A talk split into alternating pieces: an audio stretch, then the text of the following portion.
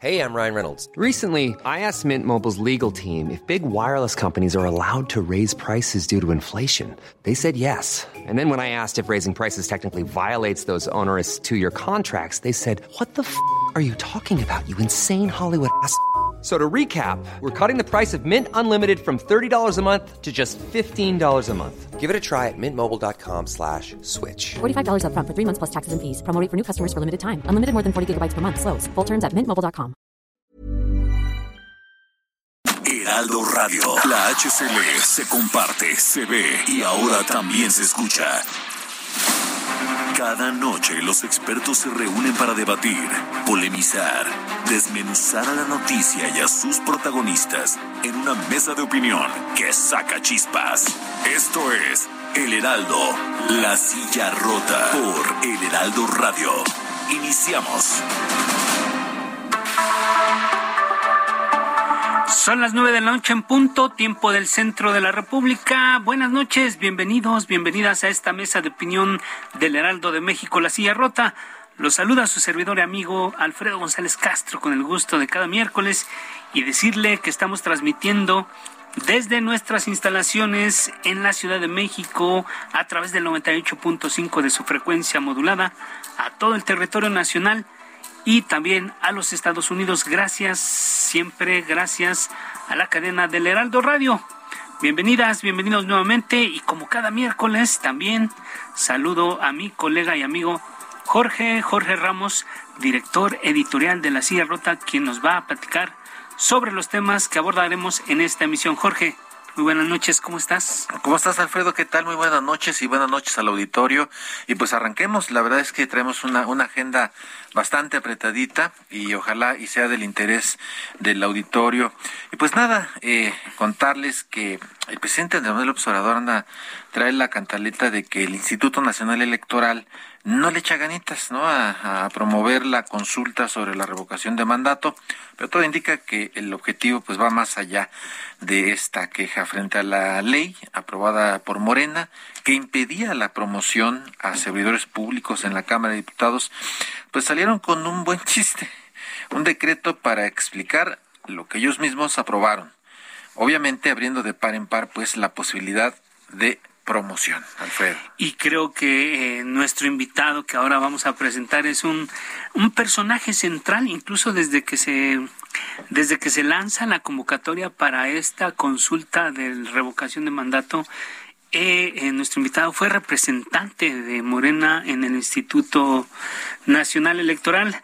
Sergio Gutiérrez Luna, presidente de la mesa directiva de la Cámara de Diputados. Muy buenas noches. Gracias nuevamente por estar con nosotros, Sergio, diputado. Hola, ¿cómo están? Buenas noches, saludos al auditorio. Gracias, pues el decreto para explicar su propia ley ya está publicado y los gobernadores, la jefa de gobierno de la Ciudad de México y todo el mundo ya están jauja promoviendo el tema de la revocación. La primera pregunta que te soltamos así a boca de jarro, ¿no es esto un atropello a la Constitución, eh, diputado Gutiérrez? Mira, la Constitución señala que está prohibida la propaganda gubernamental. Eso estamos de acuerdo, es correcto. ¿Qué es propaganda gubernamental? En nuestro concepto, propaganda gubernamental es la que se contrata con dinero público para difundir alguna acción de gobierno. Cuando alguien, por ejemplo, un servidor público, quien sea, en su ejercicio de libertad de expresión se pronuncia sobre X tema, en el caso de la revocación de mandato, pues es claro que no está adquiriendo ni comprando nada con dinero público. Por lo tanto, no es propaganda gubernamental. Es un tema donde hemos venido evolucionando en nuestro sistema electoral hacia cada vez más mordazas y más complejidades que generan que se vuelva complicado el sistema electoral. ¿Qué, queremos nosotros? La simplificación, que alguien pueda expresarse libremente, como lo hacen muchas personas, sobre este tópico de la revocación de mandato. ¿Qué no puede hacer alguien? Gastar dinero público para hablar de ese tema. Creemos que es acorde con lo que dice la Constitución. Ahora, el Poder Legislativo crea las leyes, pero es el Poder Ajá. Judicial quien las interpreta y en su caso, vía la Suprema Corte de Justicia de la Nación, eh, corresponde declararlas si son anti o inconstitucionales. La pregunta, Sergio, es, ¿no usurpan ustedes las atribuciones desde el Congreso? De ninguna manera lo prevén. Vez Creo que está fallando un poco la, la señal. Entendemos que el diputado está eh, justamente ahorita saliendo de la de la cámara de la sesión eh, en la Cámara de Diputados que tiene apenas unos minutos que que recién concluyó y entonces yo creo que la señal está un poquito eh, pues fallando. Pero ya nos comentaba el diputado que eh, lo que le explicaba, el tema de la de la promoción no tiene que ver con la propaganda eh, y pues, defendiendo este argumento. El asunto es que el poder judicial determina que esta ley no se aplica para estos para este ejercicio de la consulta ciudadana ni para los comicios que se van a desarrollar este este año. Sin embargo, también abre la puerta a que en futuras elecciones ya de manera constitucional que no tiene que ver con un ejercicio de consulta, sino una elección propiamente como las conocemos, pues también va a haber un cambio de, reglas. Estamos enfrentándonos a, una situación que pone en entredicho si seguimos o le cambiamos las reglas del juego. Así es. Diputado, se nos, se nos cortó la señal, pero te preguntábamos si no están ustedes usurpando las atribuciones del Poder Judicial desde el Congreso.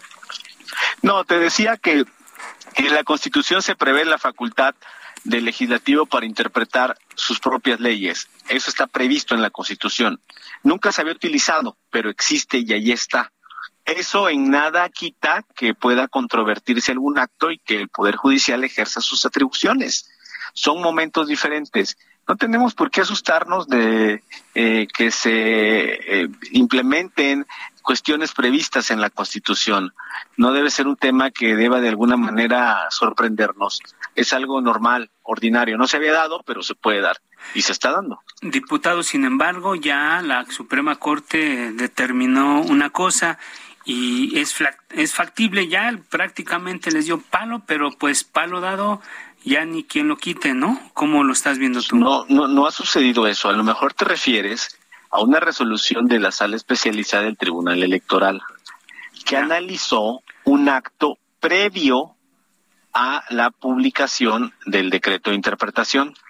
Y lo que dijo la sala especializada es que pues no aplicaba el decreto a ese hecho porque era anterior a la emisión del decreto. No sé si me expliqué. Sí. Ellos, ellos resolvieron algo eh, que sucedió antes de que existiera el decreto. Pero, a ver, mira, desde el 8 de septiembre de 2021, diputados de todos los partidos aprobaron la ley de revocación de mandato con esas disposiciones. Es decir, se les fue. ¿Por qué desde un principio no diferenciaron entre publicidad y propaganda? A ver, las, las, las disposiciones no se están cambiando. Se está cambiando la forma en la que se interpreta porque a nuestro juicio, indebidamente, el INE la ha interpretado mal. O sea, ¿tú ves que es eh, un asunto del, del INE entonces? Así es, que ha continuado con una cadena en el Tribunal Electoral. Y, para, para, en términos para la gente, para el, ciudadano a pie, ¿qué va a pasar con la promoción de esta consulta? Independientemente de, en este momento, ¿dónde estamos parados? no es un tema de promoción, es un tema de que alguien se exprese en tal o cual sentido. Eh, digamos. Eh, Pero eso es promoción. Pues, pues, no, porque tú puedes ejercer tu derecho a libertad de expresión. El que tú, el que tú, por ejemplo, te pronuncies en un sentido no significa que estás haciendo promoción, sino que simplemente estás manifestando lo que a ti te parece sobre un tema.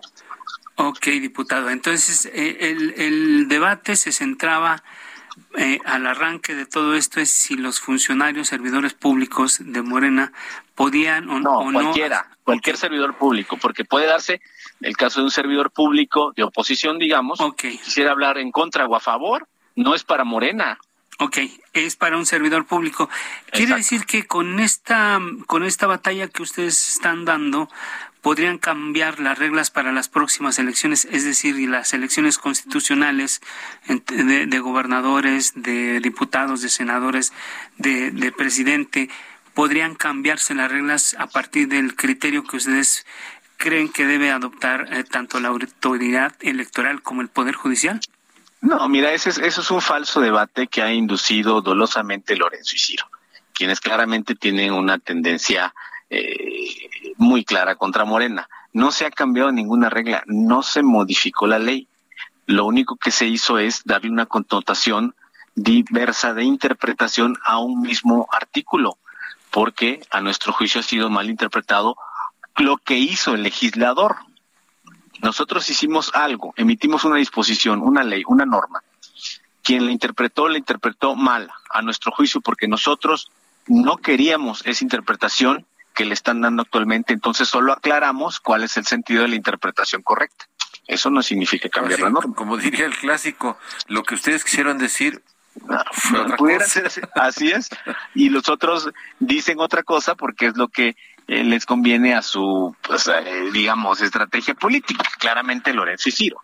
Ya hay una, una determinación de, de, de, que no se va a poder hacer promoción o no se va a poder hacer lo que propaganda o como le, le quieran ustedes definir. Ya hay una decisión. ¿Qué va a pasar en este momento? No, no hay una decisión, ¿eh? Sobre lo que resolvimos nosotros no hay una decisión. Ok, entonces... Es lo que te, es lo que te dije, resolvieron un, un asunto eh, anterior. Entonces, todavía se está, se está en vías de ver qué sucede con este tema.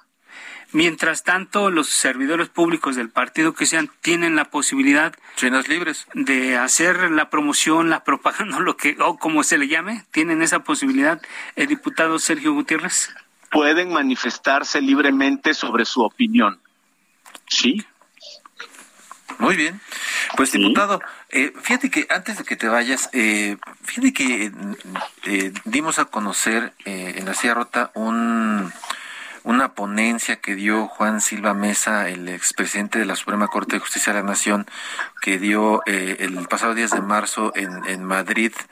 en un congreso internacional sobre derecho constitucional y entre otras cosas, él dice que eh, el, desde su llegada a Palacio Nacional, el presidente Andrés Manuel López Obrador ha expandido pues el poder presidencial y, ojo, y por eso te lo pregunto a ti, convirtió al poder legislativo en una rama más del ejecutivo.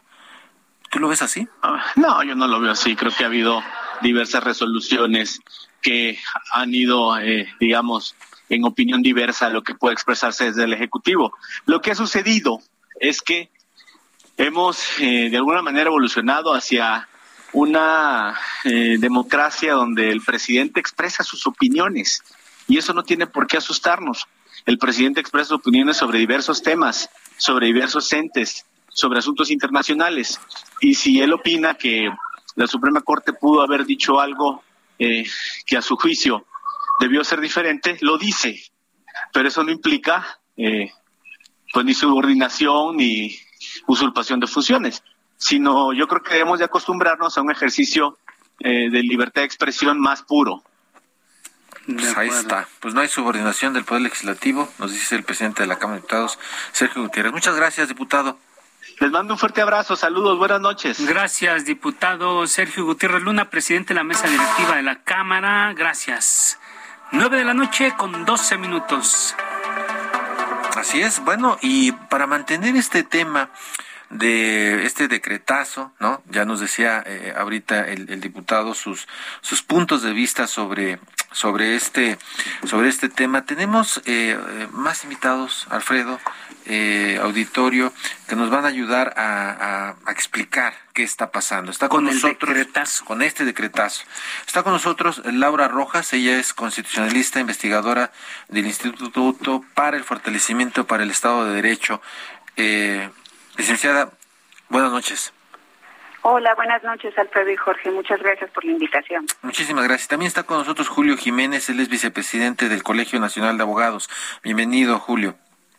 ¿Qué tal? Muy buenas noches. Gracias, Jorge. Gracias, Alfredo. Buenas noches. Buenas noches. Bueno, pues ya escucharon ustedes al presidente de la Cámara de Diputados, Sergio Gutiérrez Luna, y le preguntamos a Laura Rojas, eh, ¿se había visto algo así en otro momento de la historia? ¿Cómo lo interpreta?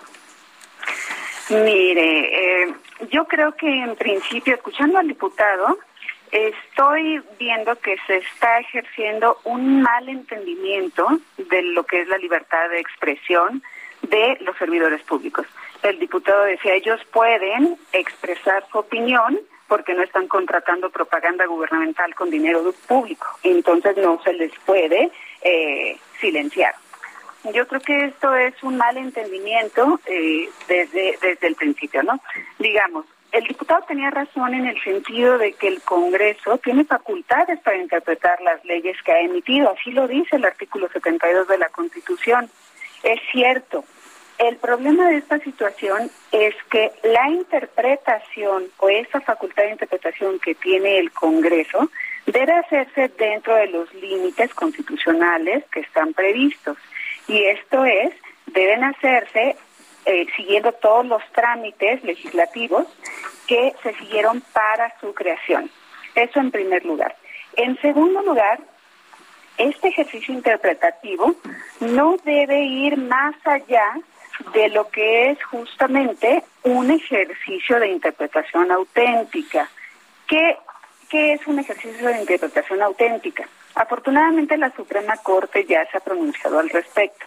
En 2004 eh, tuvo una sentencia en la que analizó un caso del Estado de Veracruz y en donde el Congreso de Veracruz hizo una situación similar al decretazo, eh, a lo que aquí estamos denominando decretazo, y la Corte dijo en aquel momento que una interpretación auténtica de las normas legales no es una facultad del órgano legislativo para modificar o derogar las normas que ya están previstas.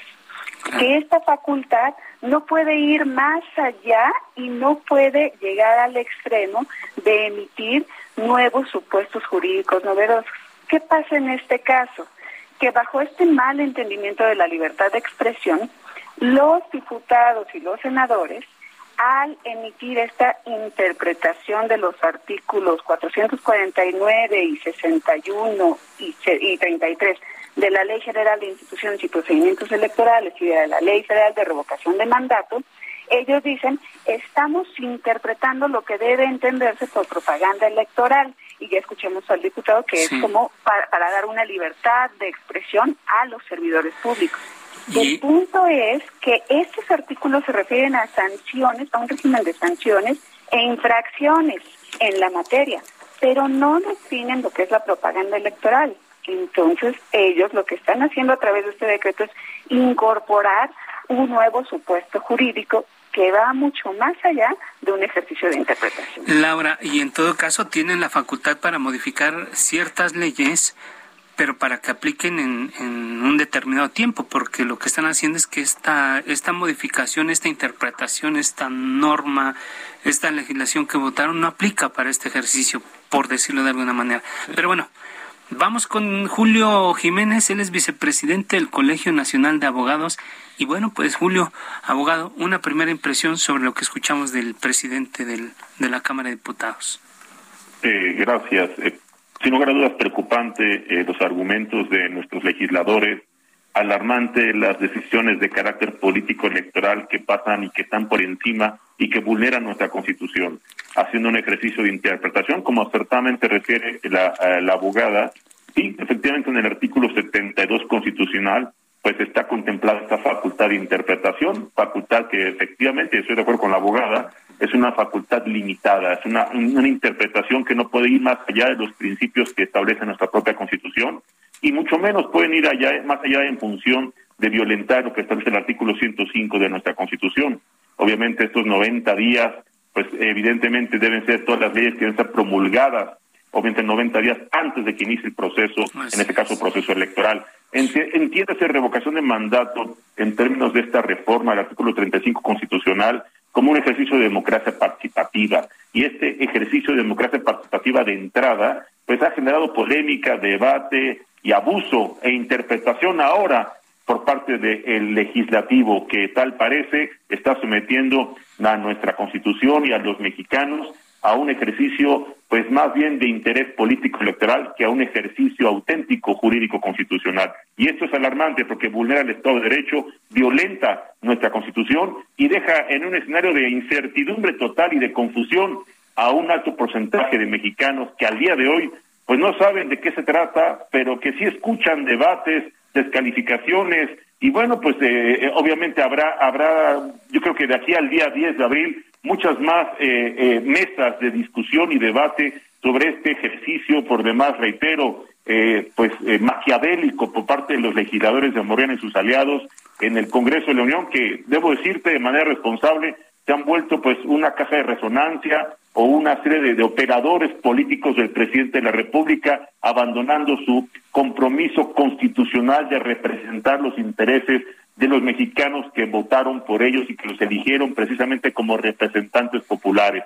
Creo que el legislador se está confundiendo y se está olvidando de su verdadera responsabilidad constitucional, que es representar los intereses de los mexicanos y no atender los compromisos políticos electorales de un mandatario o de este de este partido político que hoy hoy gobierna nuestro país.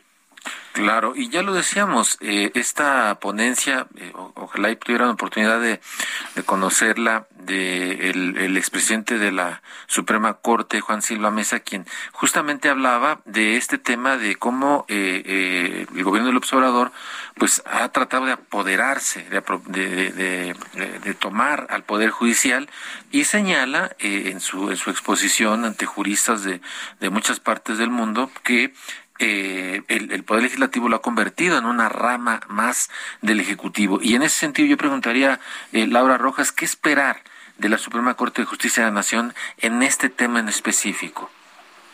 Esperemos que este decreto se impugne por quienes pueden hacerlo, que es el 33%, ya sea de la Cámara de Diputados o de la Cámara de Senadores, a través de una acción de inconstitucionalidad así se lleva a conocimiento de la Corte para que la Corte pueda pronunciarse sobre la validez o invalidez de este decreto.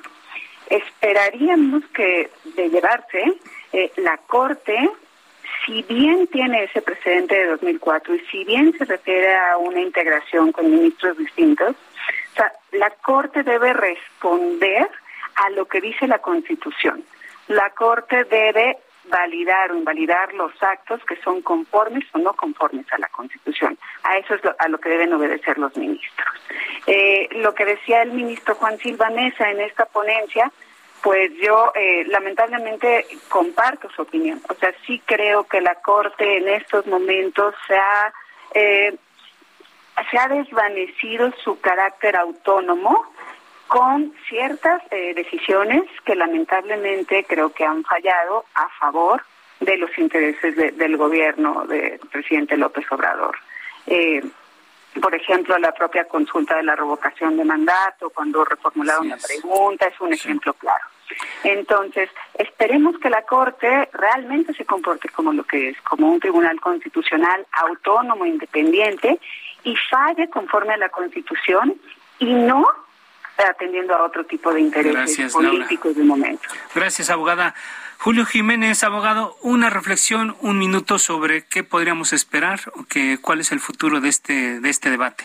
Un minuto, por favor. ¿Qué esperamos? Pues que desafortunadamente eh, podrán presentar algunos partidos esta acción de inconstitucionalidad. Desafortunadamente los tiempos no nos van a dar estamos pues poco más de 18, 18 días eh, para que se lleve a cabo este, este ejercicio de democracia participativa. Será muy poco tiempo para que pueda conocer, resolver y pronunciarse la Suprema Corte de Justicia, eh, incluso la, la sala especializada, la sala regional especializada del Tribunal Electoral también podría conocer en materia de alguna queja que pudieran presentar. Sin embargo, ya no hay los tiempos, ya no hay las condiciones Creo que este round lo ha perdido la oposición, creo que este round lo ha perdido el pueblo de México. Y bueno, pues esto esto más allá, reitero, de fortalecer un ejercicio, un derecho constitucional consagrado en el artículo 35 que pues materializa en un ejercicio de democracia participativa, se volvió más bien una estrategia maquiavélica de carácter político electoral para alimentar precisamente los intereses de Morena,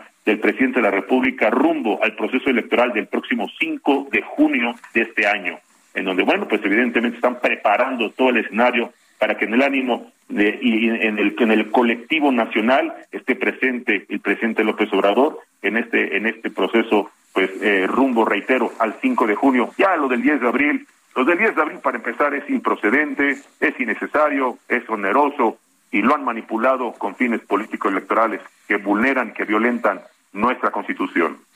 Muy bien, pues muchísimas gracias, eh, Julio Jiménez, vicepresidente del Colegio Nacional de Abogados. También muchas gracias a Laura Rojas, constitucionalista e investigadora del Instituto para el Fortalecimiento para el Estado de Derecho.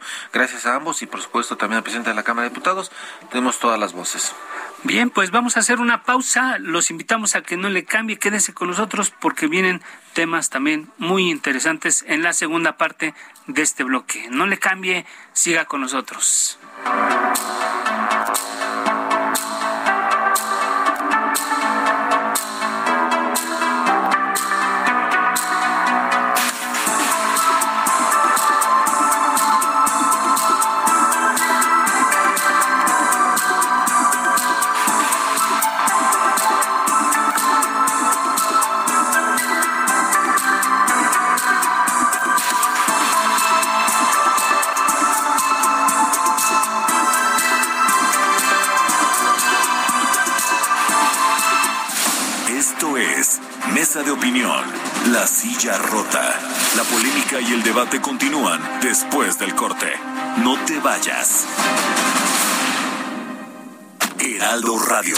HCL se comparte, se ve y ahora también se escucha.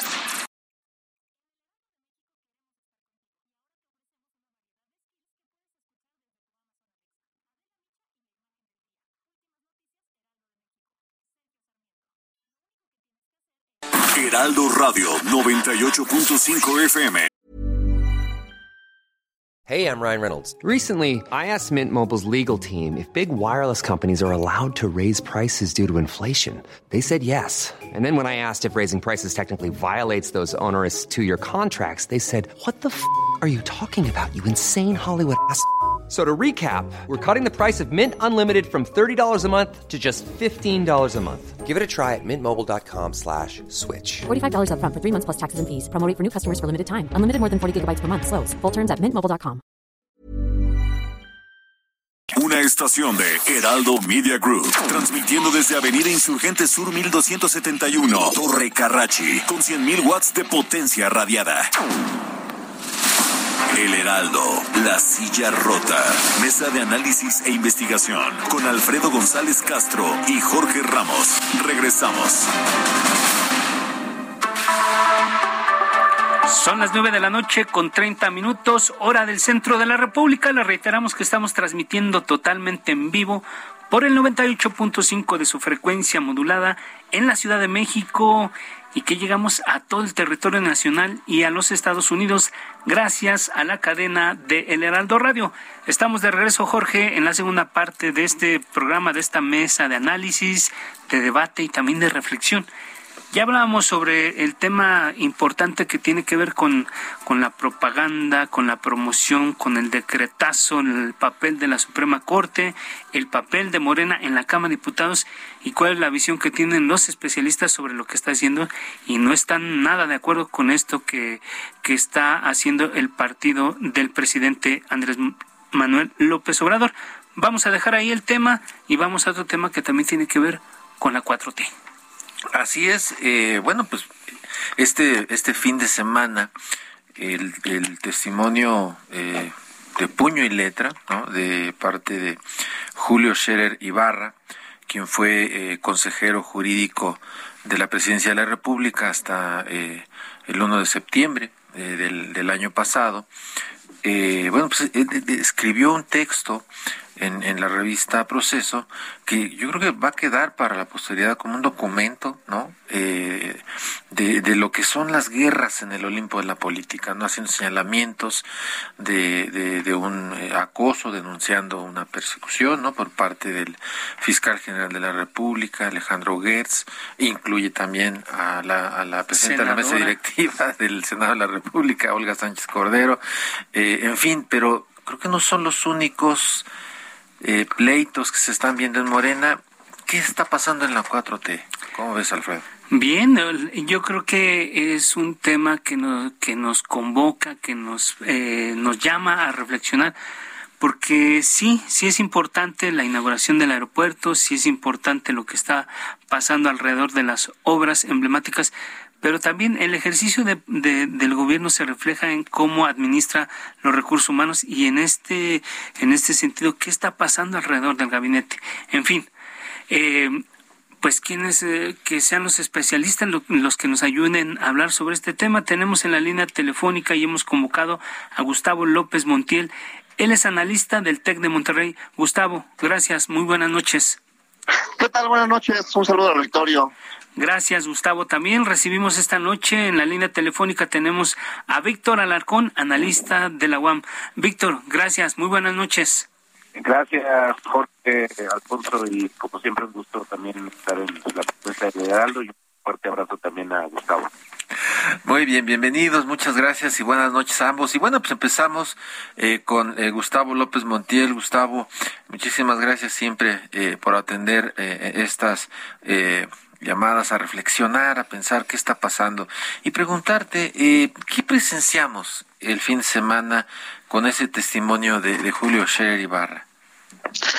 Bueno, hay cosas nuevas en este testimonio. Antes veíamos conflictos dentro del gabinete, conflictos muy relevantes, por ejemplo, el conflicto entre Calderón y el mismo presidente Fox, cuando Calderón decidió eh, renunciar para eh, ubicarse como candidato, o en el caso del gabinete de Peña Nieto hubo varios conflictos, tal vez uno de los más relevantes también tuvo que ver con su eh, con su asesor jurídico, en algún momento que también hizo o algo similar a lo que hizo Julio Scherer en el sentido de tejer una red importante de, de influencia torno al espacio judicial y a los espacios eh, de decisión pública.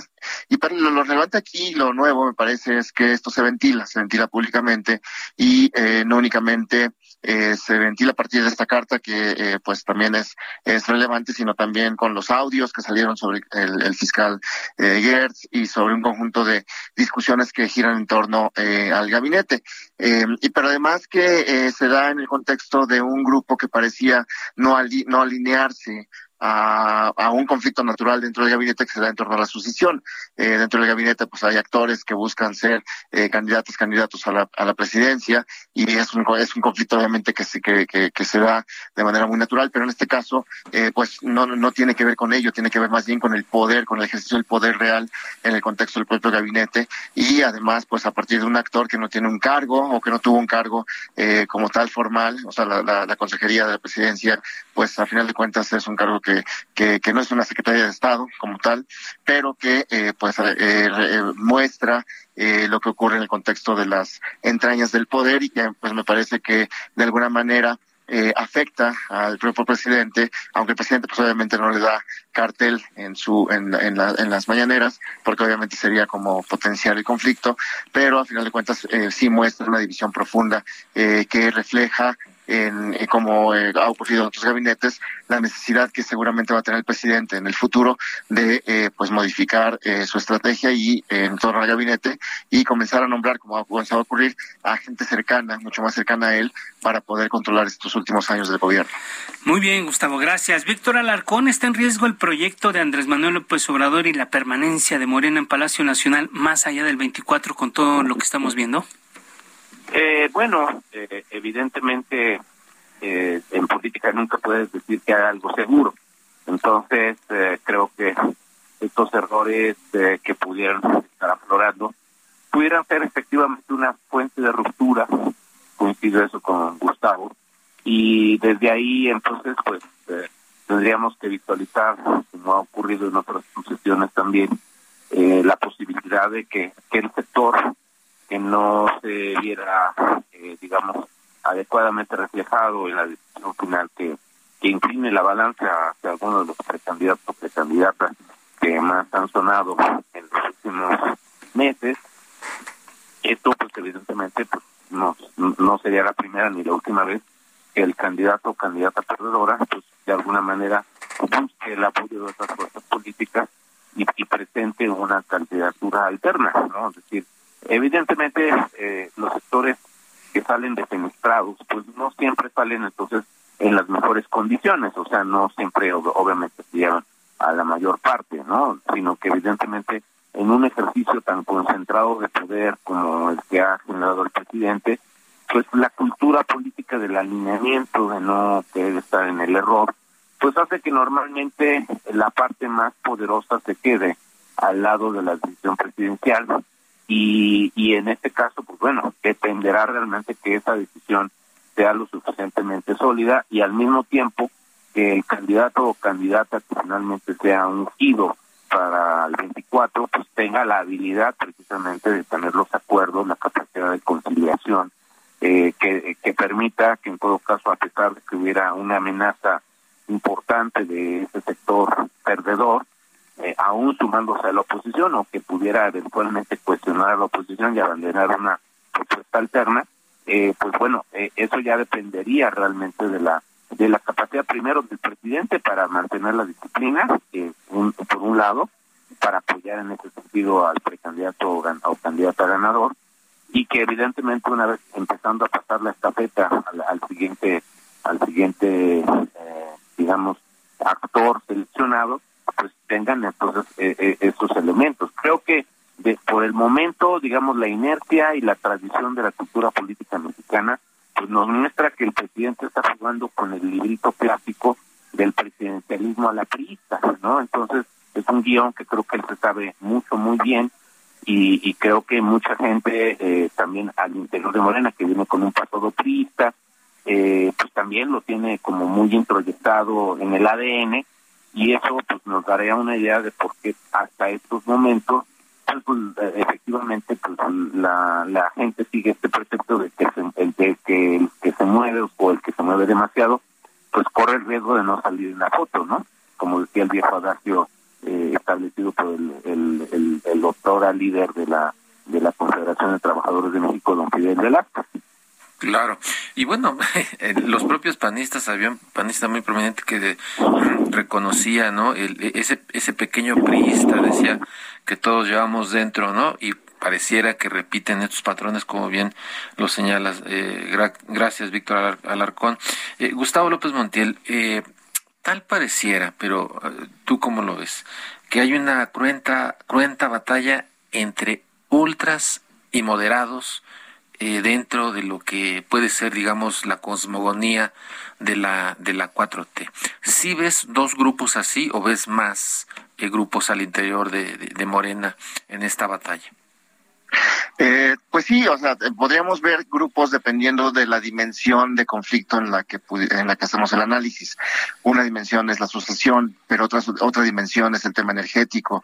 Otra dimensión, por ejemplo, es el tema de la de infraestructura. Entonces, en, en cada una de estas dimensiones podemos encontrar a, a grupos eh, de línea dura y a grupos de línea un poco más moderada, eh, que a final de cuentas, eh, por, por ejemplo, si vemos a, a, en la discusión del presupuesto, los grupos más moderados pues han ido perdiendo no terreno con respecto a los grupos más duros en términos de cómo se distribuye el presupuesto y, hacia dónde va el dinero.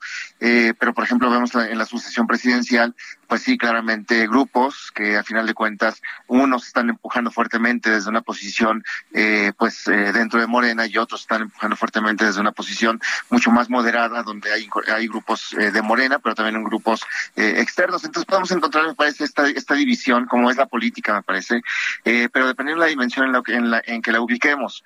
Eh, eh, por ejemplo, en el caso de la, del sector energético, ¿no? Podemos encontrar ahí, me parece, un bloque, aunque dentro de ese bloque hay diferencias, me parece también eh, importantes eh, en, en, en, la Secretaría de Energía, junto con el director de Pemex y el director de la Comisión Federal de Electricidad.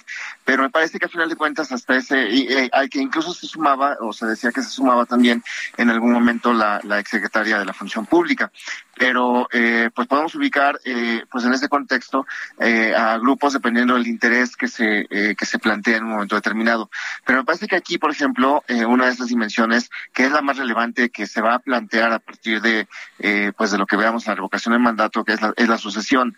lo que sigue, pues es obviamente la elección de, de, este año de seis gubernaturas y a partir de ahí, pues se van a, comenzar a configurar los grupos que van a apoyar pues a los diversos candidatos o candidatas que plantee eh, o corcholatas como le dice les dice el presidente.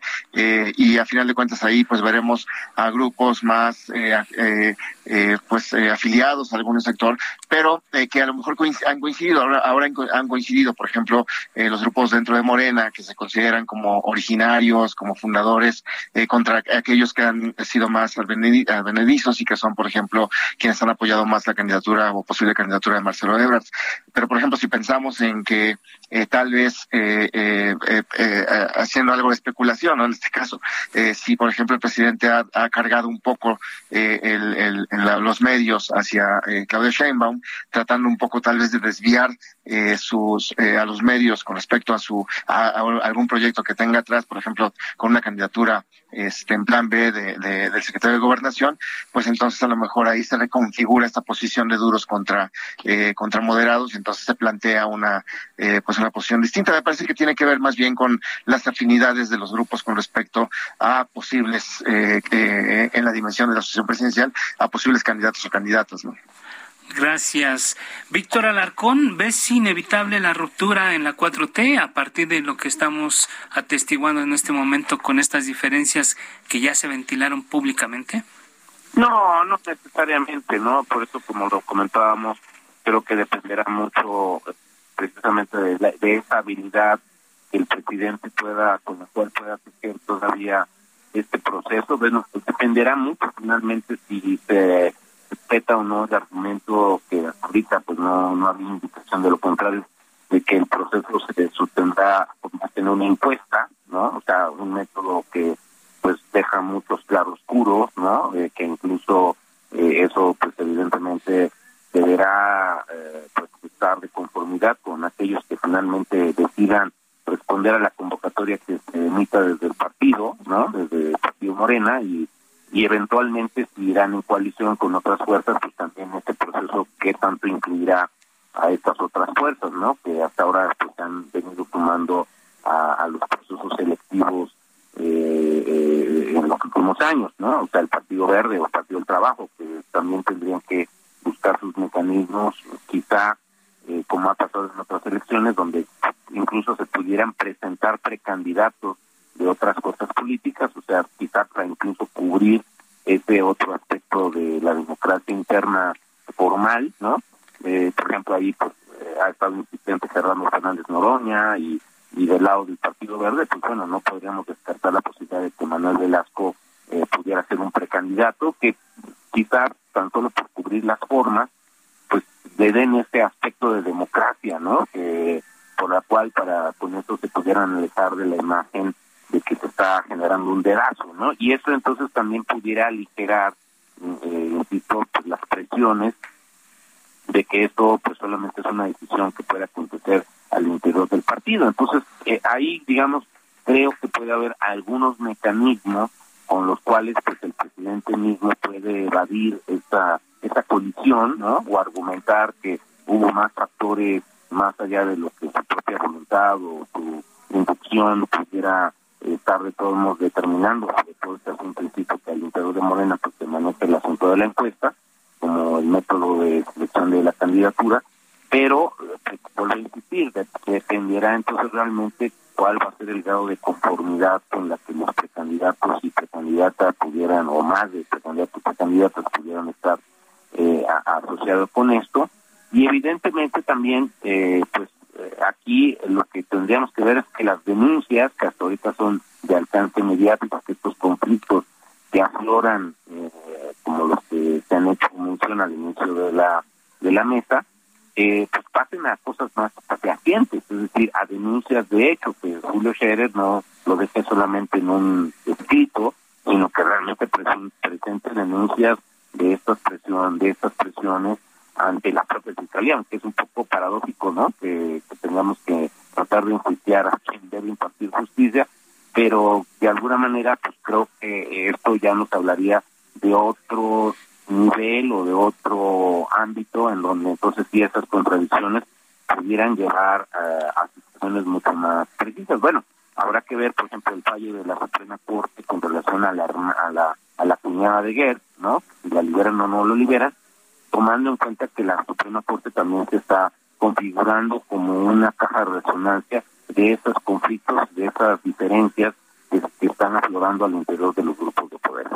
Mira, interesante. Y este nombres que, que pones en la mesa, Víctor Alarcón, de Manuel Velasco como una eh, figura ahí quizá nada más de, de, de, ornato, pero que sirve. Este, y me llamó la atención lo de Gerardo Fernández Noroña, pobrecito, él, él siempre se expresa del presidente del observador como el compañero presidente, pero el compañero presidente me lo dejó casi casi con la mano extendida ahí durante la inauguración de la IFA. No lo volteó a ver. Ni lo volteó a ver. Pobrecito, yo vi sus ojitos ahí de no me va a saludar presidente, el compañero presidente, y pues creo que no lo saludo. Pero bueno, eh, Gustavo López Montiel, preguntarte, eh, frente a estas eh, reyertas que estamos viendo en la 4T, ¿crees que las pueda capitalizar la oposición o de plano este, están medio dormidos y no las van a aprovechar? Eh, pues, eh, por ejemplo, en este, en este, en este, eh, estos nombres que se han planteado, que planteó Víctor, eh, por ejemplo, está también el, de Murat, que ayer dijo o anunció una, pues una gira también a lo largo del país para plantearse como posible candidato. Y no hay que olvidar, por ejemplo, a los dos, a, a, la empresaria Armendaris, que también se planteó como una candidata. Pues, este, y digo, está bien, y también se destapó, alguien más fue, este, no recuerdo ahora quién más, pero. Además de Pati Armendaris. a veces parecen chistes, ¿no? No sé qué tanto. Sí, sí, sí, parece eh, dar ¿no? En muchas ocasiones. Pero bueno, de repente podemos tener tantos candidatos y candidatas que al presidente se le puede complicar de alguna manera la sucesión. De hecho, me parece que el conflicto de, de, de Scherer con Gertz no es menor. Creo que ahí lo que se refleja, lo que refleja es eh, hasta cierto punto una inhabilidad del presidente de poder mantener ese conflicto eh, pues oculto como se pudo mantener durante mucho tiempo, me parece. Y a final de cuentas, eh, pues eh, su hermano lo, lo saca eh, de manera mucho eh, abierta, ¿no? Inmediata en un momento eh, clave para el presidente, ¿no?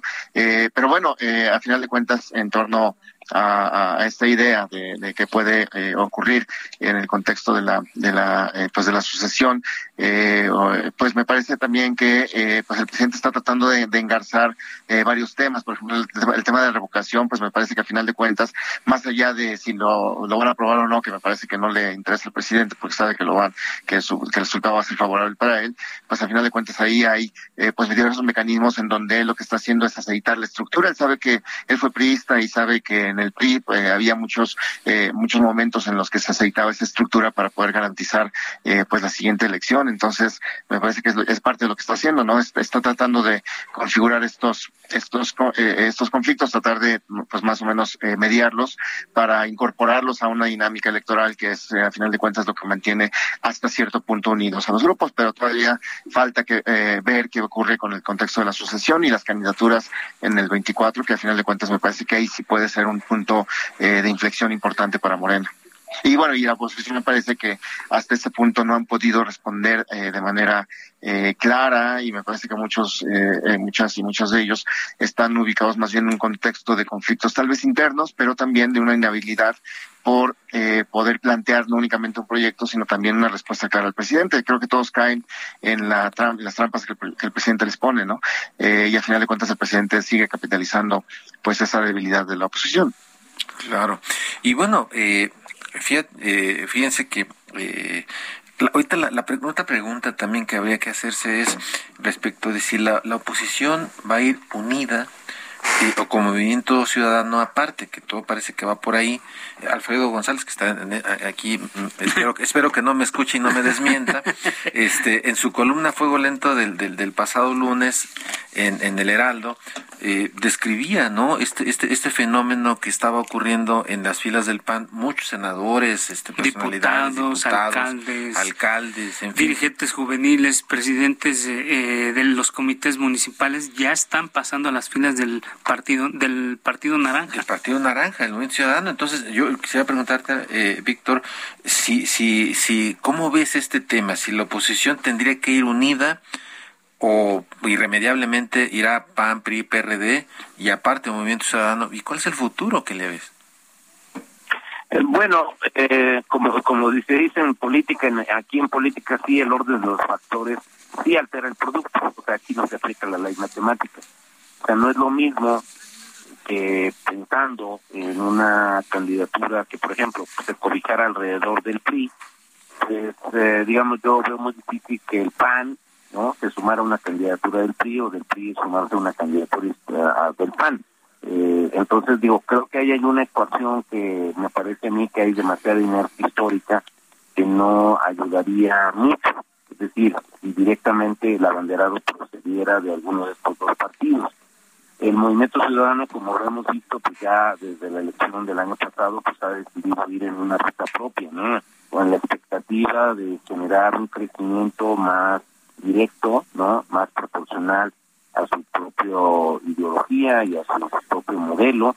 Y bueno, me parece que eh, el, el, el, la inversión fuerte que se está haciendo, por ejemplo, en, en una figura emergente que pudiera terminar de consolidarse en un año, año y medio, como puede ser eh, Ronaldo Colosio Riojas, este, pues desde la calidad de Monterrey, pues eso le está dando una gran visibilidad y, y bueno, pues esto creo que ya estamos viendo una reacción muy interesante en, la, en las encuestas. En el caso de PRI, pues bueno, también ahí eh, está haciendo movimientos muy interesantes, aparte de lo, de lo que ya mencionaba Gustavo eh, eh, Alejandro Murat, pues bueno, estamos viendo la fuerte campaña que está tratando de emprender Enrique de la Madrid, ¿no? Entonces también un candidato que ya desde la vez pasada había mostrado su interés de participar en la sucesión presidencial y lo ha ratificado. Entonces, eh, creo que ahí hay candidaturas, por lo menos de ese ámbito, uh, bastante fuertes. El PAN me parece con la defenestración de Ricardo Anaya, pues ahorita ciertamente se ha quedado sin una figura eh, de calibre para poder competir de primera instancia. Y creo que en todo caso una oposición unida, la única opción sería ahora sí tomarse en serio la posibilidad de apoyar una candidatura de auténtica extracción independiente. Es decir, algo que eh, de alguna manera sí genera las posibilidades de promover un frente, ¿no? En donde obviamente no se subordinaran la, las historias previas del candidato o candidata que procediera de un instituto político en concreto, y en cambio, pues abrir sí un espacio a una uh, valoración que incluso efectivamente hoy sería muy congruente de asumir un discurso de sociedad civil, ¿no? Que, que es un poco hacia lo que hacia lo que ha presentado este este proceso. Muy bien. Muy bien, pues eh, les damos las gracias, muchísimas gracias de verdad a Gustavo López Montiel, analista del TEC de Monterrey, y Víctor Arcón, analista de la UAM. Muchísimas gracias por ayudarnos a entender este fenómeno. Y Alfredo. Llegamos al fin de este espacio. Siempre agradecer a quienes hacen posible esta emisión, nuestros invitados, por supuesto, y también el equipo de producción, Isaías Robles en la información, Ángel Arellano en la producción, Emanuel Bárcenas en los controles técnicos y Gustavo Martínez en la ingeniería. Nos escuchamos la próxima semana. Muy no buenas se noches. Les ser felices. Nos escuchamos.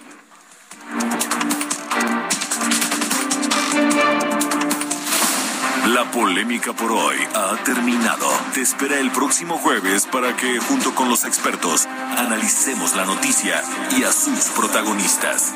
Esto fue El Heraldo, la silla rota, por El Heraldo Radio, con la H que sí suena. Hasta entonces. Heraldo Radio 98.5 FM, una estación de Heraldo Media Group, transmitiendo desde Avenida Insurgente Sur 1271, Torre Carrachi, con 100.000 watts de potencia radiada. Hi, I'm Daniel, founder of Pretty Litter. Cats and cat owners deserve better than any old-fashioned litter. That's why I teamed up with scientists and veterinarians to create Pretty Litter. Its innovative crystal formula has superior odor control and weighs up to 80% less than clay litter. Pretty Litter even monitors health by changing colors to help detect early signs of potential illness. It's the world's smartest kitty litter. Go to prettylitter.com and use code ACAST for 20% off your first order and a free cat toy. Terms and conditions apply. See site for details.